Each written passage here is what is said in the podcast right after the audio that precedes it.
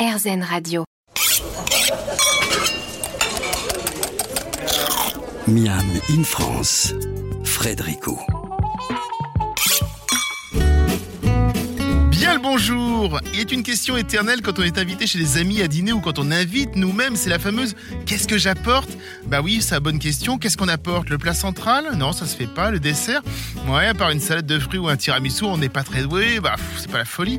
Des fleurs? Bah, trop personnel ou trop impersonnel. Et là, la réponse que l'on attend ou que l'on propose, bah, je rapporte le vin. Bah oui, c'est certain que le vin, c'est passe-partout. On imagine bien que la bouteille que l'on va rapporter n'est pas l'enjeu primordial du repas. Et oui, ils ont certainement déjà quelques prévues. On parle vin avec notre invité en Miami de France et l'on en parle bien. Du moins, on va essayer.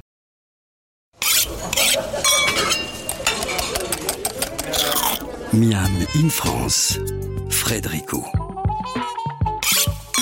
Et pour ce jour un peu spécial, nous allons parler du vin. On ne fera pas de dégustation en direct, hein, comme dans beaucoup de radios. On fait, tiens, on va peut-être se servir un petit quelque chose. Non, plutôt avec notre invité, nous allons parler de sa place dans la société de tous les jours. Bonjour Marcel Ratafia. Bonjour. Vous êtes une passionnée de mots, d'expressions populaires, d'argot, et après 150 drôles d'expressions de la cuisine, vous faites paraître Parlons vin, parlons bien aux éditions Le Robert avec les journalistes Alicia Doré et Louise Pierga. Jusque-là, j'ai bon. Jusque-là, vous avez tout à fait bon. Il existe, il existe pléthore de livres sur le vin. Qu'est-ce qui vous a décidé à vous lancer dans celui-ci? Euh, Est-ce qu'il y avait un manque sur ce côté un peu populaire peut-être du vin? Euh, moi, il me semble, en tout cas dans la littérature du vin, il y a beaucoup de livres sur euh, les grands vins, sur les cépages, sur la Mm. dégustation. Pas tant de livres que ça sur les mots, il y en a quelques-uns, mais pas tant que ça.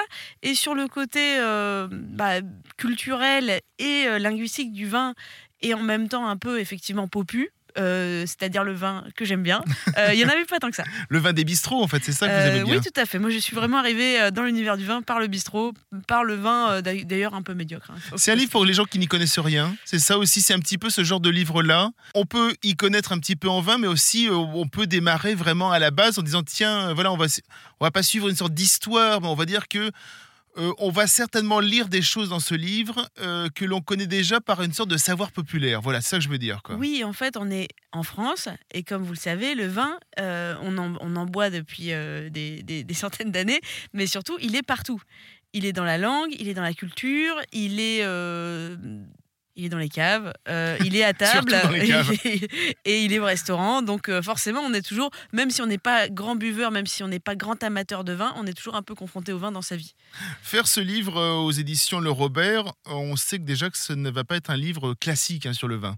Euh, non, tout à fait, parce que avec le Robert, il y a euh, deux choses, c'est-à-dire le langage, Mm. tout ce qui est l'expression, les mots, mais aussi euh, ce qu'Alain défendait, c'est-à-dire le gai savoir. Le gai savoir Donc le gai savoir, c'est aussi beaucoup d'histoires, beaucoup de choses amusantes, assez iconoclastes, parfois, parfois originales, qu'on ne trouve pas partout et que, qu'on a essayé de mettre dans ce livre toutes les trois.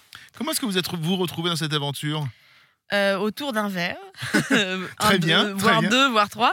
Euh, Alicia Doré était un peu l'initiative du, du projet parce qu'elle est euh, rédactrice en chef du Figaro Vin, passionnée euh, euh, de vin. Et quand on a parlé toutes les trois, parce qu'on était copines, euh, de, de faire ce bouquin ensemble, on a trouvé chacune notre place assez naturellement, Mm. puisque moi j'avais euh, la partie, disons, euh, un peu passéiste, historique, euh, linguistique, etc. Et, euh, et, et culturelle. Euh, Alicia était très très branchée euh, sur le, disons, sur les Sur les l'actualité du vin parce que en tant sur l'actualité du vin, ouais. mais aussi euh, sur ce qui fait euh, sa spécificité, sa rareté, et, euh, et peut-être expliquer aussi bah, ce qu'est le vin, tout simplement, sa fabrication, d'où il vient, les cépages, etc. Et Louise, qui travaille pour Topito, Oui. donc vous avez peut-être déjà vu des petites vidéos amusantes, elle, elle est très culture pop et, et aussi intéressée par l'écologie, puisque, comme vous le savez, le vin, ça vient du sol. On parlera effectivement tout à l'heure avec Louise. Euh, vous, vous êtes une jeune autrice euh, et pourtant vous êtes spécialisée, vous, dans l'argot. Effectivement, vous l'avez dit, un peu le, côté ancien de la chose. Ça vous vient d'où, ça? Euh, c'est une vieille passion euh, que, que j'ai euh, tricotée depuis euh, mes- ma vingtaine d'années. J'avais l'impression, euh, quand je regardais des vieux films, que qu'on se comprenait. Quand Gabin vous Que- parle, c'est à vous qui parle. Exactement, c'est à moi qui parle et je comprenais pas tout ce qu'il disait, mais je, à force de dictionnaire, à force de bouquins, je me suis vraiment euh, mis- mise euh, là-dedans et depuis ça me passionne. Je sais pas pourquoi, c'est une, c'est une vieille marotte que j'ai de mettre de l'argot un petit peu partout parce que je trouve que ça, ça donne du goût. Vous faites partie aujourd'hui des jeunes personne, parce que vous avez une trentaine d'années, qui parle on va pas dire couramment l'argot, parce qu'on parle pas couramment, mais enfin, qui va ponctuer ces phrases d'argot. Vous êtes plus très nombreux là-dedans, on va dire. Enfin, l'argot aujourd'hui, euh, c'est pas tout à fait le même argot. Ah, c'est ça, non, non, je parle de votre argot, ah, cet argot des années 50, euh, des années 50, 60, l'argot de nos, grands-parents, quoi. Oui, et en même temps, quand, euh, quand je mets un peu d'argot dans mes textes, je sais que c'est assez apprécié. Oui, bien sûr. mais par quel public? Euh, non, mais même, euh, vous savez, même les jeunes. Hein. Même les jeunes, d'accord. Même les jeunes, ça les intéresse, oui, oui, parce que en plus, parfois, ils, retrouvent des mots qui. Euh, qui connaissent. Enfin, finalement, Pinard, c'est un très vieux mot et on dit toujours. Pinard, on le dit toujours, oui. Et même Jaja, c'est très ancien et c'est revenu au goût du jour. On ne sait pas trop pourquoi, mais il est revenu et bon, les gens, visiblement, l'aiment bien. le, le Jaja, c'est quoi? C'est le Beaujolais, c'est ça? Euh, non, c'est le vin en général C'est un petit vin, pas, pas, très, euh, pas très ambitieux, pas très prétentieux. On parlera un peu plus tard des, différents euh, mots du vin.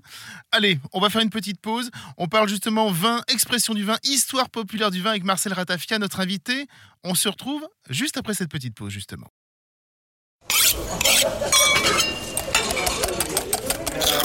Miam in France, Frédérico. Parlons vin, parlons bien, c'est le livre de notre invité Marcel Ratafia. Le livre est aux éditions Le Robert et cela a son importance. Euh, Marcel Ratafia, justement, quels sont les mots du vin aujourd'hui qui sont entrés dans le langage courant? Euh, Par exemple, si je vous dis un vin astringent. Oui. Astringent, ça astringent on voit à peu près ce que c'est. Ça va un peu râpeux, c'est ça Oui, voilà, euh, quelque, quelque, chose comme ça. Un vin perlant. Un verre parlant, bah justement, c'est des, petites bulles. Voilà, c'est des petites bulles qui peuvent, euh, une fois qu'on l'aère un peu, euh, le vin euh, les perd. ça, c'est des mots, je pense qu'on les utilisait pas tellement il y, a encore même, je sais pas, une vingtaine d'années. Oui. et je pense que les, les gens qui s'intéressent même un tout petit peu au vin, au lieu de dire je veux un blanc ou je veux un rouge, euh, ils sont peut-être aujourd'hui un peu plus à même de dire je voudrais quelque chose d'un peu floral, d'un peu beurré, euh, voire. Pas trop euh, astringent. un peu velouté, par exemple. Ce, genre de choses qui sont finalement très faciles à s'approprier parce que c'est des choses qui sont, comme en argot justement, très palpables, très charnelles. Mm. vous voyez, le velours du vin, quand on a un, bon rouge qui, qui, qui, coule bien en bouche, on, voit exactement. Oui, on l'imagine tout de suite, effectivement. Oui, c'est ça. Et le côté astringent, déjà, juste dans le mot, astringent, on sent que ça va râper un peu, quoi. Sans la commandantour euh, qui rappe comme ça.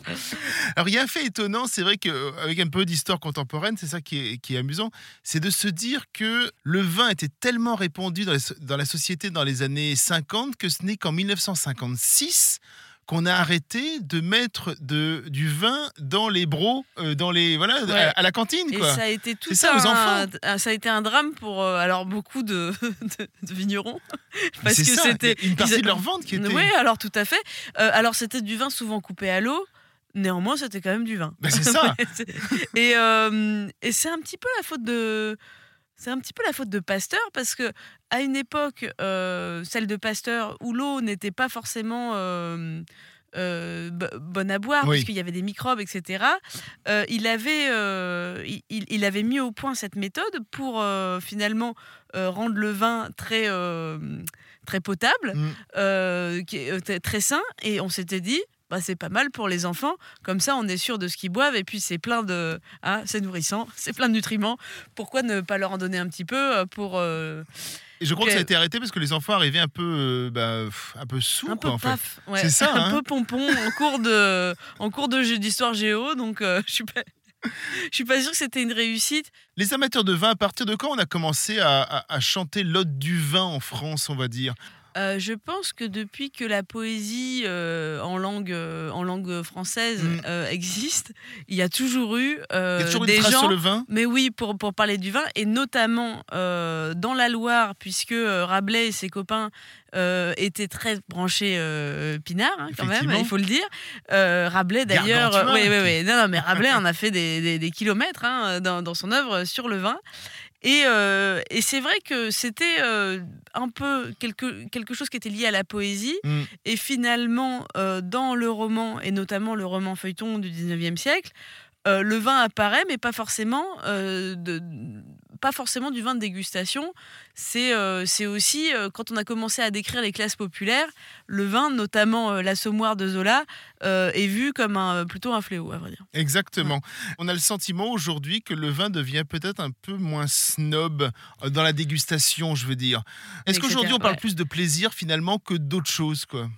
Moi, je pense quand même, ce, que, ce qui me fait dire ça, c'est que de plus en plus de vins, euh, disons, qui n'avaient pas euh, trop droit de citer, Mm. parce que pendant longtemps, on a été très euh, dans une idée de la Bourgogne, Bordeaux, le Champagne, et puis les autres, bah, ils se démerdent, que maintenant, en fait, le, le fait de ne pas être snob, c'est le fait d'aimer des vins de toutes les régions. Mm.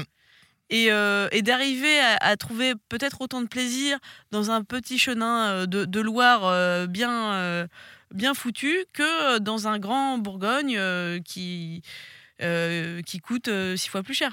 Tout à l'heure, nous parlerons avec une, une sommelière. Et Là aussi, l'image de la somm- du sommelier a changé, j'ai l'impression. Il y a moins ce côté guindé qui peut faire peur, peut-être. Qui a terrorisé des, des- terrorisé. des milliers de, de- de personnes qui ne savaient vraiment pas quoi faire avec, euh, avec ça. Oui, alors moi j'ai vu de plus en plus de euh, sommeliers et sommelières, euh, des, des tatoués, des rigolards, des gens qui proposaient plein de choses, même pas que du vin des fois, enfin qui avaient et, et, euh, et aussi des vins justement un peu pour toutes les bourses. euh, mais dans l'ordre, dans un ordre d'idée de dire, bah voilà, vous pouvez goûter ça et vous allez voir, vous allez prendre du Oui, Vous plaisir. allez comme vous régaler. Et, ouais. et le, et Mm. le plaisir, c'est ça finalement euh, qui est important dans le vin quand même. Juste après la pause, on va parler avec Louise Pierre Gall, l'une de vos deux co-autrices. On se retrouve avec elle tout de suite après.